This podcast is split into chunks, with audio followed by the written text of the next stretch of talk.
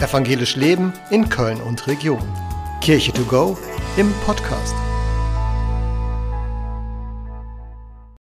Wunder. Ein großer Theologe namens Bultmann hat einmal gesagt, wir können nicht elektrisches Licht benutzen und in Zweifelsfalle medizinische Hilfe in Anspruch nehmen und gleichzeitig an die Mythenwelt des Neuen Testaments glauben.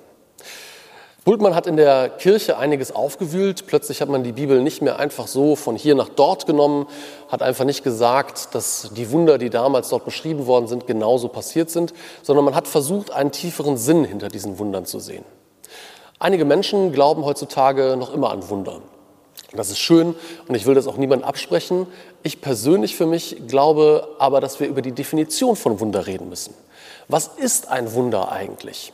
Und wenn man da Menschen fragen würde, würden wahrscheinlich viele antworten, ein Wunder, das ist etwas, wenn plötzlich Naturgesetze außer Kraft gesetzt sind, wenn die Wissenschaft sagt, da verstehen wir etwas nicht, das kann eigentlich gar nicht sein.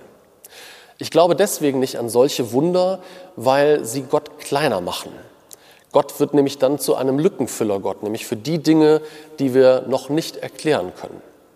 Gleichzeitig glaube ich aber, dass in dieser Welt viele wunderbare Dinge passieren, wundersame Dinge. Und zwar immer dann, wenn Gott es schafft, durch Menschen hindurch in diese Welt zu gehen, wenn Gott Menschen beeinflusst, wenn Gott Menschen stärkt und diese dann wunderbare Dinge machen. Von daher, ja, Wunder gibt es, aber vielleicht nicht so, wie man es normalerweise glaubt.